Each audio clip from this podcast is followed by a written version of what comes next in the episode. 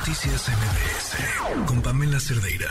Platicábamos la semana pasada sobre esto aprobado en el Congreso de Oaxaca, en el que a las comunidades eh, que se a las comunidades indígenas que se rigen bajo ciertas normas, en el Congreso decidieron pues prácticamente pausarle aquellas medidas que obligaban a la paridad, si no me equivoco, a partir del 2023.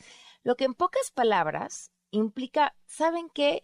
Pues es que se rigen por usos y costumbres y entonces ¿para qué los aceleramos? La paridad ahorita no, porque no es momento.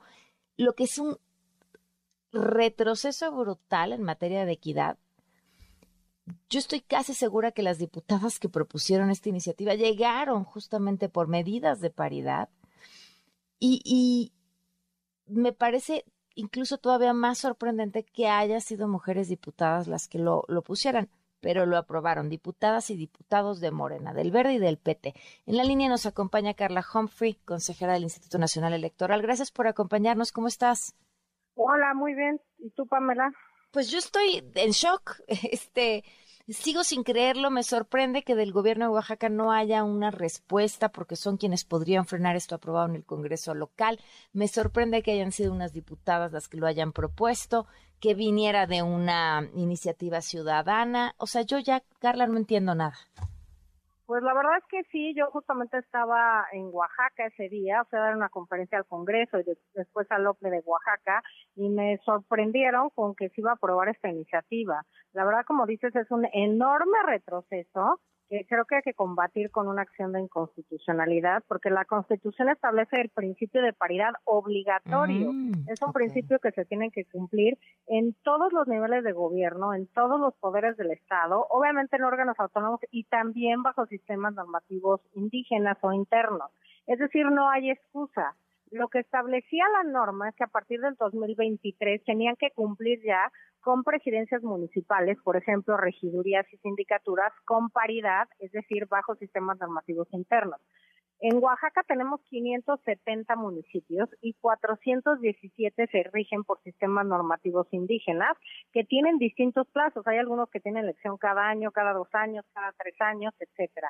Y hay algunos que han tenido detenidas las elecciones porque no se ponen de acuerdo eh, cómo tienen que organizarlas pero eh, quitar el plazo de 2023 para cumplir con la paridad es un retroceso enorme.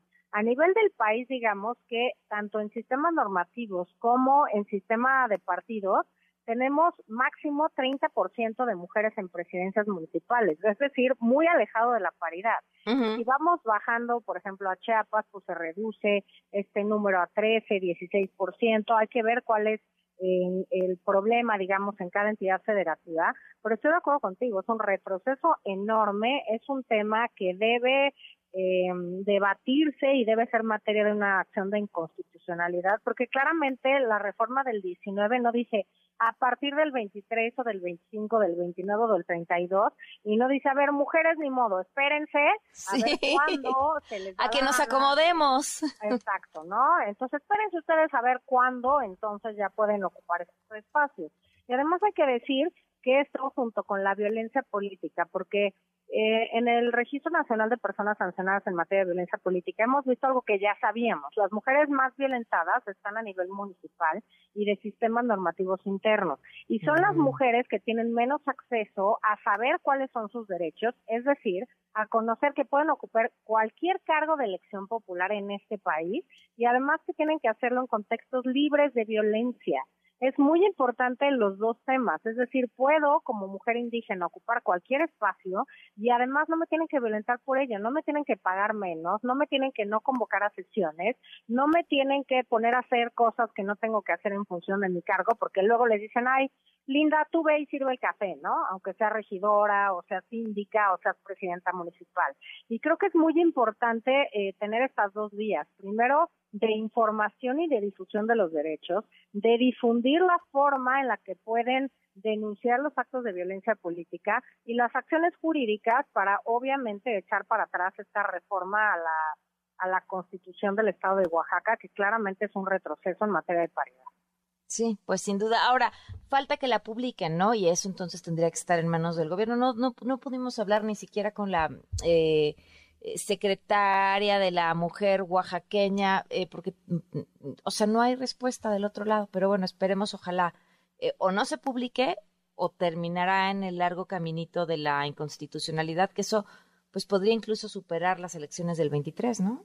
Los sí, sin duda, pues no hay plazos para que la Corte resuelva estos asuntos, entonces, bueno, pues tendría tendríamos un tema riesgoso para las elecciones 23 y 24 eh, de sistemas normativos internos. Este año tenemos de aquí a diciembre varias elecciones bajo sistemas normativos internos. Por eso yo creo que era la premura por aprobarlo en esta última sesión del Congreso.